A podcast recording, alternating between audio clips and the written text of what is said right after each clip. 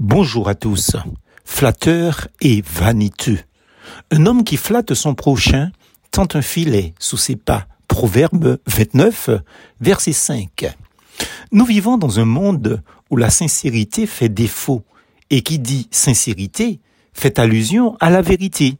C'est d'ailleurs le pasteur baptiste évangélique des États-Unis, Martin Luther King Jr., qui avait dit la phrase suivante. Pour se faire des ennemis, pas la peine de déclarer la guerre. Il suffit juste de dire ce que l'on pense, c'est-à-dire dire la vérité.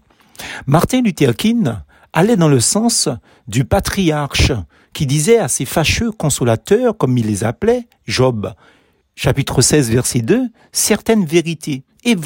Voilà, je n'aurai point égard à l'apparence, et je ne flatterai personne, car je ne sais pas flatter. Mon Créateur m'enlèverait bien vite.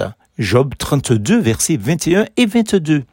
Quelle définition donnent les dictionnaires de ce mot flatterie? Chercher à plaire à quelqu'un par des louanges excessives, intéresser ou encore encourager une mauvaise attitude, un mauvais sentiment ou faire paraître quelqu'un plus beau que la réalité. Flatter, c'est tout ça.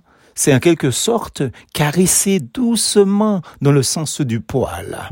Un flatteur est capable de vous caresser d'une main et parfois de vous poignarder dans l'autre. La flatterie est ce que quelqu'un va vous dire en face, mais ne dira pas dans votre dos. Cette louange-là n'est pas sincère, son motif non plus. La Bible nous dit de nous méfier un homme qui flatte son prochain tente un filet sous ses pas. Proverbe 29, verset 5. Les flatteurs ne vous veulent aucun bien, car ils vous maintiennent dans le faux, dans l'erreur, et vous enfoncent dans de la boue. Par ses lèvres, celui qui est se déguise, et il met au-dedans de lui la tromperie, dit la Bible. Lorsqu'il prend une voix douce, ne le crois pas, car il y a cette abomination dans son cœur. S'il cache sa haine sous la dissimulation, sa méchanceté se révélera dans l'assemblée.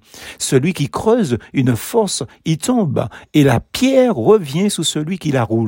La langue fausse est ce qu'elle écrase et la bouche flatteuse prépare la ruine. Proverbe 26, versets 24 à 28. En fait, Salomon dit qu'à long terme, vous vous entendrez mieux avec la personne qui va vous critiquer, entre guillemets, dans le bon sens du terme, c'est-à-dire celui qui vous dira que le mal est mal et que le bien est bien, que celle qui va vous flatter. D'ailleurs, dit-il, celui qui reprend un homme trouve ensuite plus de faveur que celui dont la langue est flatteuse. Pour vers 28, verset 23. En matière de flatterie, gardez toujours à l'esprit ces deux choses. Premièrement, Usez d'éloges avec modération, mais avec sincérité de cœur, sans aucune arrière-pensée. Deuxième chose, acceptez les félicitations des autres, mais avec sagesse, sans vous prendre trop au sérieux.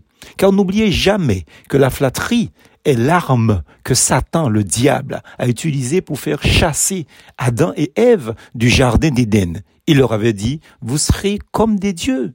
Genèse 3, verset 5. Voilà pourquoi Salomon écrit Le creuset est pour l'argent et le four pour l'or. Mais un homme est jugé d'après sa renommée. Donc chaque fois que quelqu'un vous porte au nu, posez-vous cette simple question. Qu'est-ce qui va le plus enfler, ma tête ou mon cœur?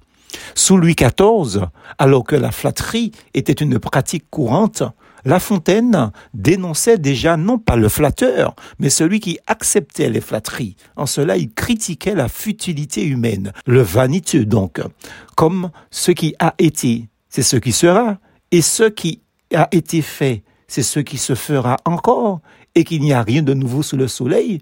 Ecclésiaste 1, verset 9 ben, les corbeaux et les renards, entre guillemets, sont encore légions sur cette terre. Belle morale qu'est cette fable. Apprenez que tout flatteur vit aux dépens de celui qui l'écoute. Plus force en Jésus.